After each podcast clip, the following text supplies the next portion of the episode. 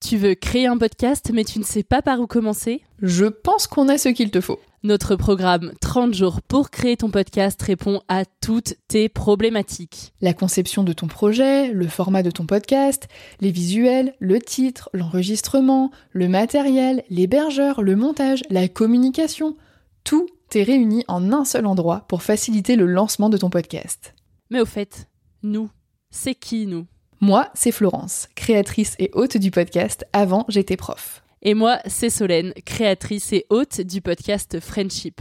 À nous deux, on a publié plus de 140 épisodes et réuni 120 invités à nos micros. Notre aventure podcastique a connu de nombreux rebondissements. L'euphorie du lancement, La solitude, les doutes, la persévérance, la passion. et enfin les audiences qui décollent. Au fil des années, nous avons affiné notre expertise. Et aujourd'hui, nous te dévoilons toutes nos techniques pour créer ton podcast en toute sérénité. Alors, n'attends plus pour faire entendre ta voix. Rejoins-nous dès maintenant sur formationpodcast.podia.com et le podcast n'aura plus aucun secret pour toi. A lot can happen in the next three years. Like a chatbot may be your new best friend. But what won't change? Needing health insurance. United Healthcare Tri Term Medical Plans are available for these changing times. Underwritten by Golden Rule Insurance Company, they offer budget friendly, flexible coverage for people who are in between jobs or missed open enrollment. The plans last nearly three years in some states, with access to a nationwide network of doctors and hospitals. So, for whatever tomorrow brings, United Healthcare Tri Term Medical Plans may be for you. Learn more at uh1.com. Ryan Reynolds here from Mint Mobile. With the price of just about everything going up during inflation, we thought we'd bring our prices down. So to help us, we brought in a reverse auctioneer, which is apparently a thing. Mint Mobile unlimited premium wireless. Ready to get 30, 30, bit to get 30, bit to get 20, 20, 20, bit to get 20, 20, bit to get 15, 15, 15, 15 just 15 bucks a month. So, Give it a try at mintmobile.com slash switch. $45 upfront for three months plus taxes and fees. Promo rate for new customers for limited time. Unlimited more than 40 gigabytes per month. Slows. Full terms at mintmobile.com. Salut, je m'appelle Solène Rigoulet et bienvenue dans Friendship.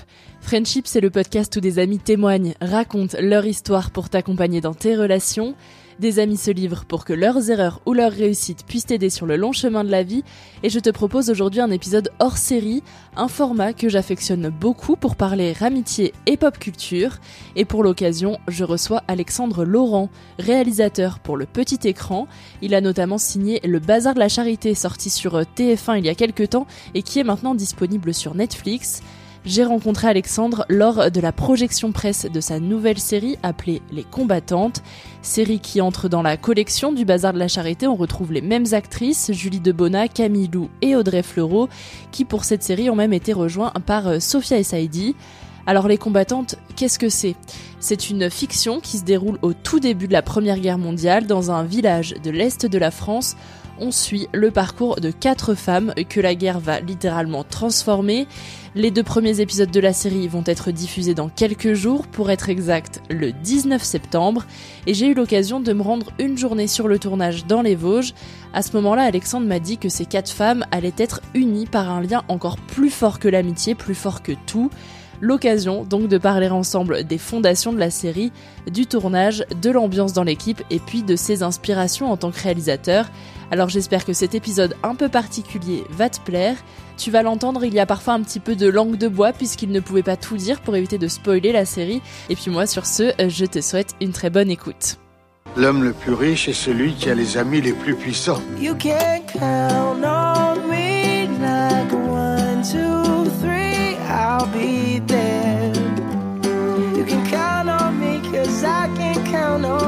quoi ça sert les amis Si on peut pas leur parler de ce qui compte vraiment? N'est-ce pas vous-même qui m'avez dit que rien ne remplaçait une véritable amitié? Ton ami, c'est moi. Tu sais, je suis ton ami. Bonjour Alexandre Laurent, vous êtes le réalisateur euh, de la nouvelle série TF1 Les Combattantes. Merci d'être euh, avec moi dans Friendship. Euh, pour euh, commencer, est-ce que vous pouvez juste dire deux petits mots pour vous présenter s'il vous plaît? Bah donc je m'appelle Alexandre Laurent, je suis euh, donc réalisateur. Voilà, Euh, je suis très content de vous présenter euh, notre nouvelle série Les Combattantes, qui serait la suite d'une collection qu'on a lancée avec le Bazar de la Charité. Et alors, euh, du coup, vous parlez du bazar de la charité. Vous partez là avec euh, les combattantes sur, euh, avec la même équipe d'actrices. Camille Lou en a parlé en conférence de presse en disant qu'elle avait accepté le projet directement parce que vous avez réussi à, créer une famille, un, lien vraiment entre ces, filles et vous et l'équipe. Comment, c'est, quoi votre, votre secret? C'est quoi votre talent? Ouais, c'est pas un secret et un talent, ça c'est les autres qui peuvent le dire. C'est que moi j'ai besoin de travailler en confiance et en famille, donc dans le travail, je, crée un climat de confiance. Peut-être familial quand on fait plusieurs projets ensemble. C'est vrai que Julie, c'est notre troisième série ensemble. On se connaît très bien, voilà, nos, qualités, nos défauts, nos peurs, euh, là où on veut aller, là où on a peur d'aller. Et c'est vrai que là, ce qui était chouette euh, sur les combattantes, c'est que cette formule se reproduisait avec, euh, avec Audrey et Camille, voilà, avec qui on venait de faire les, combattantes, le bazar de la charité, pardon. Et du coup, c'est vrai qu'il y a tout de suite ce rapport de confiance et on gagne du temps. C'est-à-dire qu'il n'y a plus le temps où on se renifle, où on, où on se recherche. Il y a tout de suite une confiance qui est établie, euh, une confiance, un, un, dialogue où on n'a pas peur de dire d'accord, pas d'accord. Et c'est une relation qui est uniquement professionnelle ou il y a quand même un truc un peu plus humain derrière euh, Vous travaillez avec elle parce que vous ne verriez pas travailler avec d'autres? Ah, C'est sûr que si ça s'était mal passé entre nous, euh, humainement, on ne serait pas repartis ensemble. Je pense qu'aucun n'aurait eu envie de se réengager sur un tel projet avant même qu'il ne soit écrit. En fait, c'est vrai qu'on a, terminé euh, le tournage du, bazar. Euh, c'était une séquence entre, bah, c'était la fin, la dernière séquence entre Julie et, Camille. Je me rappelle qu'on était en larmes, euh, émus d'avoir euh, amené le projet à bien et émus de se quitter. Donc là, il y avait, bah, quand on est ému de se quitter, il y avait aussi la grande joie de se retrouver.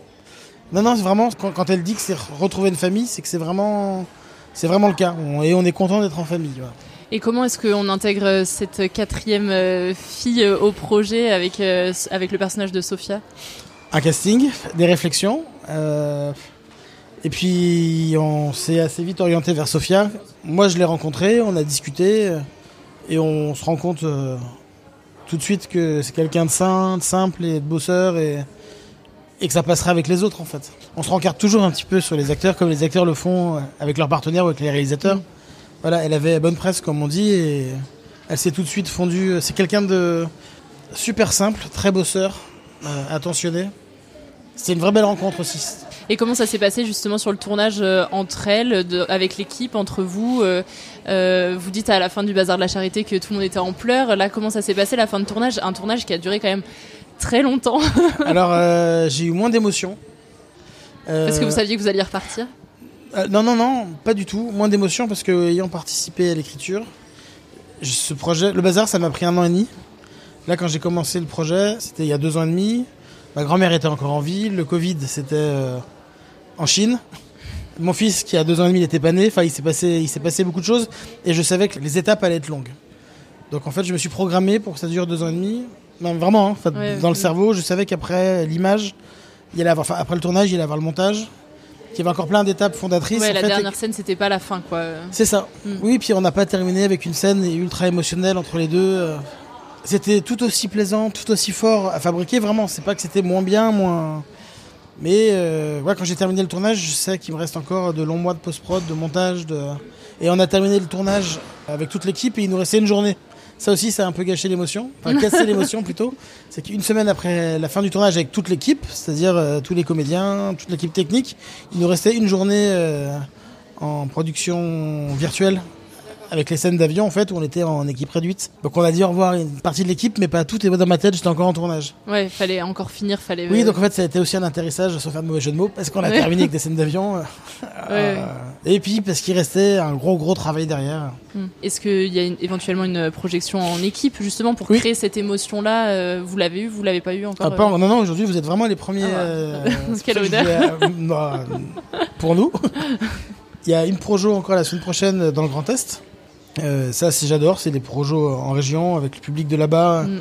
Les gens qui ont bossé, c'est toujours super chaleureux, c'est chouette. Ouais. Voilà, montrer à tous les techniciens qui ont bossé, euh, qui sont acharnés. C'est vrai quand j'entends beaucoup parler des coûts de la série, où on dit qu'elle a été chère, il parlait du Mm. chiffre tout à l'heure, 20 millions d'euros le budget. C'est sûr qu'il a fallu beaucoup d'argent pour pouvoir faire cette série.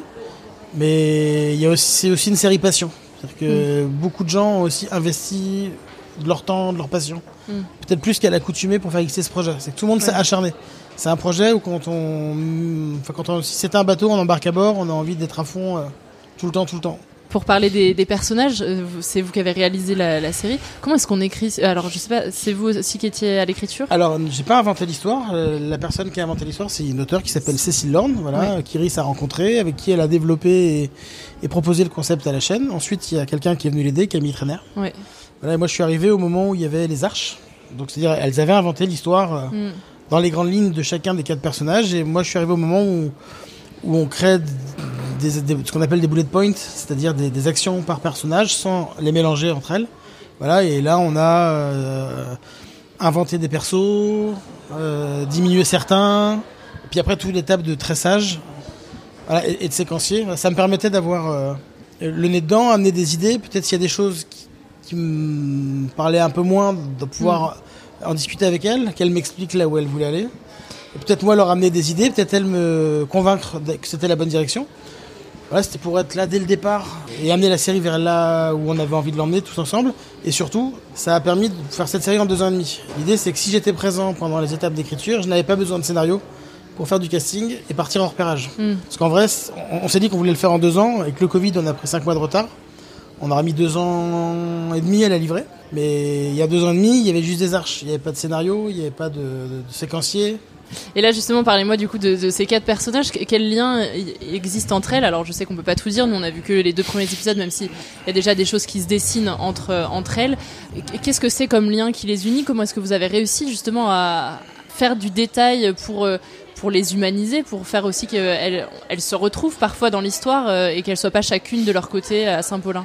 Bah, Il il y a un fait euh, qui, les, rapproche toutes, c'est qu'elles subissent toute la guerre. C'est-à-dire que la France rentre en guerre en septembre, en août pardon, euh, 14. Tout le pays est fauché, ça s'accélère et on, bah, on rentre dans une guerre mondiale. Donc elles subissent toutes la même chose, donc elles sont réunies par ce drame. Voilà. Là où elles vont se, rejoindre, c'est que c'est quatre personnes qui. C'est une série féministe, mais je trouve aussi que ça, ça va au-delà du féminisme. On parle d'humanité. C'est-à-dire que comment est-ce qu'on fait face à l'horreur et comment on s'entraide. C'est là où je trouve que la série est, touchante et va loin, c'est qu'on est vraiment dans des personnages qui font, qui font, qui donnent, qui donnent d'eux-mêmes le don de soi pour aider son prochain. Et puis on a rarement des personnages féminins qui sont écrits chacune avec leurs caractéristiques et qui se qui se crêpent pas le chignon. J'ai envie de dire aussi c'est peut-être cet aspect-là de la Première Guerre mondiale qui donne cet aspect où elles ont chacune leur développement et euh, et qui sont pas dans le cliché euh, de ce qu'on voit d'habitude. Oui, mais c'est ce qui s'est passé en vrai aussi, et c'était l'envie d'Iris et de Cécile de rendre hommage euh, à ces femmes de cette époque-là, qui juste avant la guerre étaient à deux doigts d'avoir le droit de vote, et qui finalement l'ont eu qu'en 44, alors qu'elles n'ont pas arrêté de faire tourner le pays et l'économie pendant quatre ans, mais pour que, enfin je fais des gros raccourcis, mais que les hommes puissent vivre leur deuil en rentrant de la guerre, parce que blessés, mutilés, victimes d'horreur, elles ont laissé la place qu'elles avaient prise pendant quatre ans, et elles n'ont pas essayé de prendre plus, enfin prendre plus, je reparle du droit de vote, et c'est vrai que quand j'ai commencé à me plonger... dans l'histoire de cette époque, ça, ce fait m'avait marqué. Racontez-moi un peu, alors pas la suite de la série de ce qu'on n'a pas encore vu, mais justement qu'est-ce qui va les unir? Alors il y a la guerre évidemment, mais euh, qu'est-ce qui va se créer entre elles? C'est euh, de la sororité, c'est de l'amitié, c'est plus un truc familial. C'est ça, ressemble à quoi cette relation qui, qui évolue? Là, alors, la- le premier mot que vous avez employé, on l'utilisait beaucoup pendant le tournage. Ouais. Je l'ai appris d'ailleurs pendant le tournage. Ah. donc, sororité. Voilà. Très bien. C'est vrai que les hommes étant absents, elles se retrouvaient entre elles. Et encore une fois, c'est de l'entraide, c'est euh, faire tourner le pays ensemble, devoir euh, découvrir de nouvelles tâches ensemble. Parce que les hommes ont déserté et sont sur le front. Je leur dirais le mot humanité. Parce qu'elles doivent s'unir pour faire face. Enfin, j'insiste là-dessus. hein, Mm. mais... Et c'est en ça que je trouve que c'est pas un film. euh, évidemment, c'est dramatique parce que c'est la guerre. Mais on pourrait, on aurait pu basculer dans l'horreur, dans la complaisance de la guerre, du sang. Et, et ce qui ressort pour moi de cette série, encore une fois, c'est l'humanité, la force de ces quatre femmes. Oui, enfin, les liens de Marguerite et Caroline, on voit qu'elles sont connues, une Mm. époque. Parce que ça figure, mais ça pareil, je pense qu'il faut pas le dire, parce qu'on le découvre euh, en fin d'épisode 1, donc c'est compliqué. Plus on avançait dans l'interview, plus je sentais qu'Alexandre se retenait euh, de peur de trop en dire. Je tenais vraiment à l'interroger sur le lien humain qui unit les quatre femmes de la série au-delà de la guerre. Alors oui, il ne pouvait pas tout dire euh, par risque de spoiler la suite et la fin même euh, de la série. Donc il s'est retenu. Donc voilà, pour l'instant tu l'entends, il était un petit peu sur ses gardes. Bah parce qu'en en fait, moi je me souviens quand je vous ai rencontré dans les Vosges sur le tournage, quand je vous ai, parlé justement de, je vous ai posé la question qu'est-ce qui allait les unir et vous m'avez dit ah mais c'est quelque chose de plus fort que que tout. En fait, je me rappelle que vous avez eu ces mots-là en me disant mais aussi sûrement lié à la guerre et donc c'est Bah, pour, pour ça moi, c'est voulais- vraiment ça. C'est elles donnent de leur personne pour faire face à l'horreur. Enfin, Mm. Je trouve que comme on a dû faire face au Covid, comme en Ukraine, euh, les gens essayent de lutter. Enfin, face à l'horreur, il y a toujours. C'est bateau ce que je vais vous dire, mais j'y crois. face à l'horreur, il y a toujours l'amour, et c'est comme ça qu'on tient. Comment vous trouvez-vous votre inspiration pour euh, développer des personnages comme ça euh, dans un contexte euh, là de Première Guerre mondiale, mais aujourd'hui avec l'actualité qu'on peut rebasculer aussi avec notre époque actuelle euh, qu'est- Qu'est-ce que c'est quoi Alors, vos inspirations? La- La guerre en Ukraine n'avait pas commencé. Oui, voilà. évidemment, il y a deux ans, oui. Est-ce que c'est elle? Est-ce que c'est les filles qui vous inspirent aussi dans la manière de Non, je pense que c'est ce qu'il y a de noble chez l'être humain. Enfin, je, je, je répète, mais vraiment, hein, moi, ça a été mon moteur. C'est que ces quatre personnages m'émeuvent parce que euh, elles sont là pour les autres. Camilou, qui est infirmière, qui pourrait fuir, mais qui fuit pas. Et qui reste euh, par choix pour aider, parce que c'est dans son ADN, en fait, d'aider les autres. Alors qu'elle a tout à y perdre, effectivement. Est-ce qu'il y a quelque chose aussi qui est, qui est plus fort que tout parce que justement euh, on est dans une époque où la vie ne tient qu'à un fil quoi et, et on se dit bon bah on se raccroche à- aux personnes qui sont autour de nous peu importe le- leurs défauts et leurs casseroles euh, du passé on, on fait avec eux euh, on fait avec elles en l'occurrence Enfin, il- parfois, il y a des situations qui sont tellement fortes qu'on en oublie ses peurs. Qu'il faut être là pour l'autre, c'est du Mm. réflexe, c'est de l'instinct de survie, c'est de l'humanité, c'est... Mm. On va parler sur le, le tournage. Comment est-ce que vous avez fait dans la chronologie du tournage? Parce que là, pour l'instant, nous, les scènes qu'on a vues, on les voit très rarement ensemble, les, les quatre filles. Je sais que dans les prochains épisodes, on va les voir quand même euh, ensemble. Oui. Euh, est-ce que aussi dans la chronologie du tournage, vous avez respecté ça? Ou euh, ou vous les avez fait se réunir dès le début? Elles, elles se sont rencontrées à quel moment euh, Les actrices entre elles, vous Ouais. voulez dire? Bah, les... Il y en a trois qui se connaissaient oui, très les bien. trois se connaissaient déjà. Sophia commençait le tournage le premier jour de tournage, Ouais. donc elle a pu rencontrer Audrey. Voilà, après, c'est vrai que c'est bah, comme sur le bazar, en fait, c'est que bon, les deux premières journées de tournage, c'était l'extérieur du bordel, Mm. donc plutôt autour de Marguerite, de Marcel et un peu de Sophia qui, est, qui passe euh, une fois ou deux dans, dans la série. Mm. Et après, on s'attaque à des blocs, donc c'était les extérieurs de vite. Donc pendant, ça tombait bien parce que du coup, Sophia, euh, après ces deux premiers jours où on commençait avec Audrey dans les extérieurs Mm. bordel, on a passé deux semaines entièrement avec Sophia, sa problématique. Alors mon angoisse, c'est peut-être un peu la sienne aussi, c'est que comment tourner tout morcelé, que les extérieurs se tournaient dans les Vosges et que les intérieurs se tournaient à Paris, c'est qu'il y a des fins de scène intenses euh, qu'on faisait et qu'elle est démarrée cinq mois plus tard. Il a eu de commencer par, on le finit plus tard, on sait jusqu'où on a été. Donc voilà, c'était genre je passe une porte, je suis en colère, je la rouvre, ça sera euh, Faut que j'ai la même colère. Quoi. voilà, c'est ça. Mm. Et on faisait la fin de la colère. Donc, euh, fallait imaginer jusqu'où on pouvait monter. Et, et du coup, au bout de ces deux semaines, voilà, Sophia, on s'est rencontrés, ça s'est super bien passé. Les autres filles sont venues ponctuellement dans son décor pour les besoins narratifs de, de- Ouais. de l'histoire. Et donc, au bout de deux semaines, Sophia était euh, pleinement bord, intégrée. pleinement intégrée, tout à fait. Et euh, c'est quoi l'anecdote que vous pourriez raconter euh, de tournage où vous avez les quatre filles avec vous sur une scène, j'imagine, ou peu importe, mais en tout cas une anecdote où vous êtes tous ensemble, cette grande famille que vous avez créée autour du bazar, autour de, des combattantes et d'un troisième opus peut-être. En fait, la- l'aspect la- l'aspect familial, il était. euh, J'ai pas un moment préféré. On m'a déjà posé la question. Et je, je sais pas mentir. Et c'est le tournage qui a été, qui a été dingo. Et j'arrive pas à choisir un moment de tournage plus qu'un autre. Peut-être dans l'approche du travail, ce que j'avais jamais fait. Euh, généralement, quand on tourne en province, moi j'aime bien être dans une maison, je rentre, je me coupe, euh, ou je suis en gîte avec mon chef-op et tout, ou quand je suis en région parisienne, je rentre chez moi et Mm. le réalisateur redevient papa, mari, tout ça.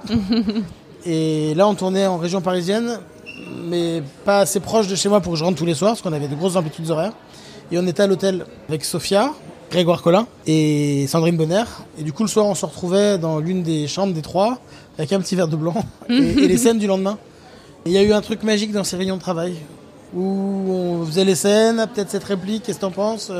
Ça, on l'a déjà dit. euh, Peut-être si on disait rien, avec des propositions de chacun, ce qui donnait plus de temps en fait. C'est-à-dire que le lendemain, quand on arrivait, on avait déjà passé 4-5 heures euh, à bosser en. Oui, il y avait un côté euh, un peu magique. Je suis exigeant, après on se connaît, elles savent ce qu'elles ont à faire, donc.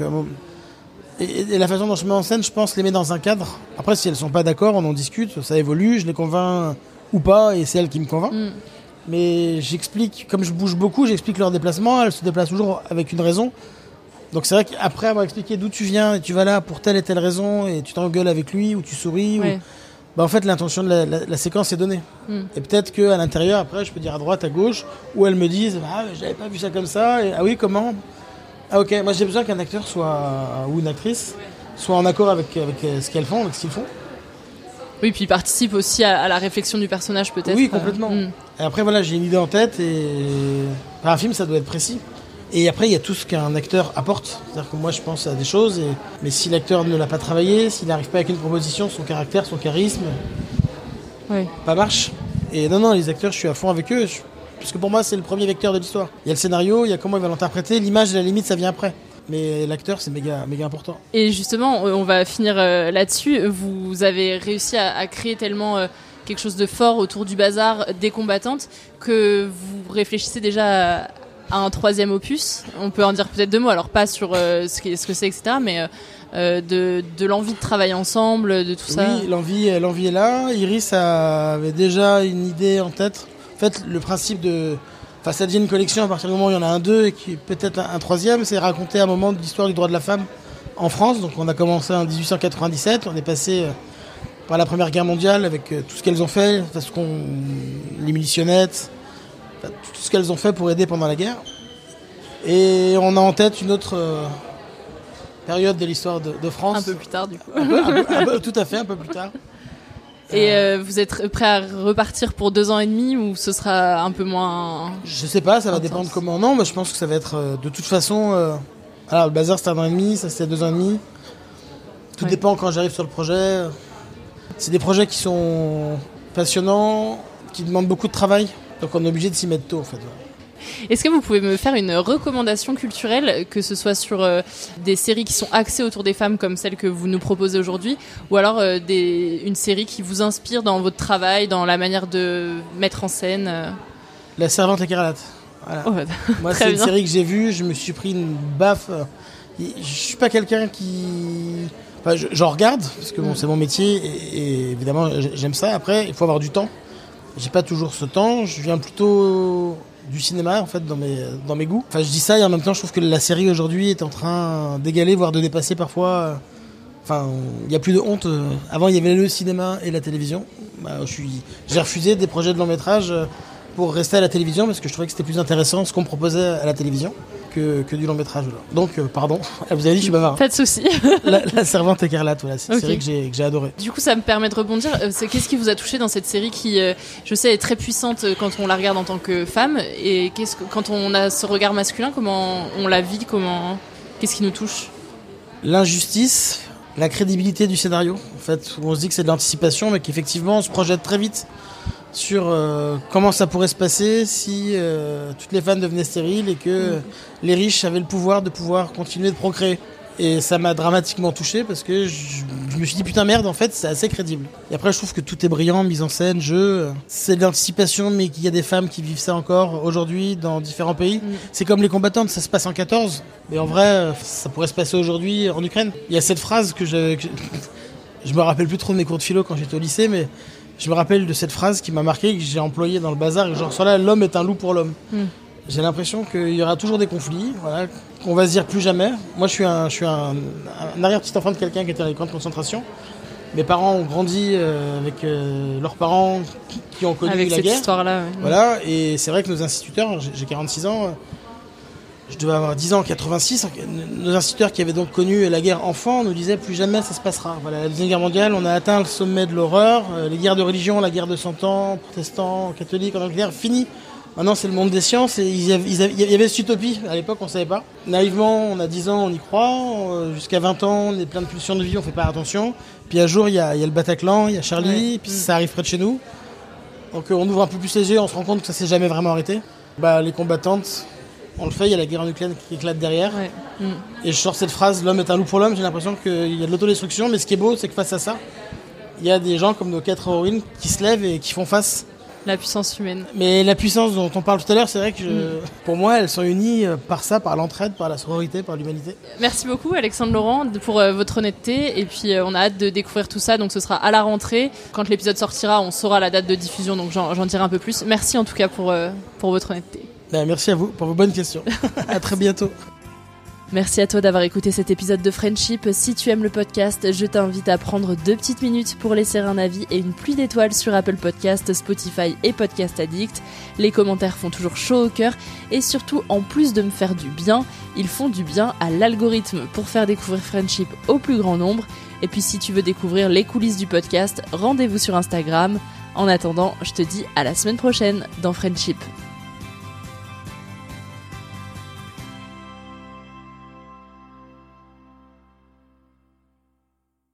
Tu veux créer un podcast mais tu ne sais pas par où commencer? Je pense qu'on a ce qu'il te faut. Notre programme 30 jours pour créer ton podcast répond à toutes tes problématiques. La conception de ton projet, le format de ton podcast, les visuels, le titre, l'enregistrement, le matériel, l'hébergeur, le montage, la communication, tout est réuni en un seul endroit pour faciliter le lancement de ton podcast. Mais au fait, nous, c'est qui nous? Moi, c'est Florence, créatrice et hôte du podcast Avant j'étais prof. Et moi, c'est Solène, créatrice et hôte du podcast Friendship. À nous deux, on a publié plus de 140 épisodes et réuni 120 invités à nos micros. Notre aventure podcastique a connu de nombreux rebondissements. L'euphorie du lancement, La solitude, les doutes, la persévérance, la passion. et enfin les audiences qui décollent. Au fil des années, nous avons affiné notre expertise. Et aujourd'hui, nous te dévoilons toutes nos techniques pour créer ton podcast en toute sérénité. Alors, n'attends plus pour faire entendre ta voix. Rejoins-nous dès maintenant sur formationpodcast.podia.com et le podcast n'aura plus aucun secret pour toi.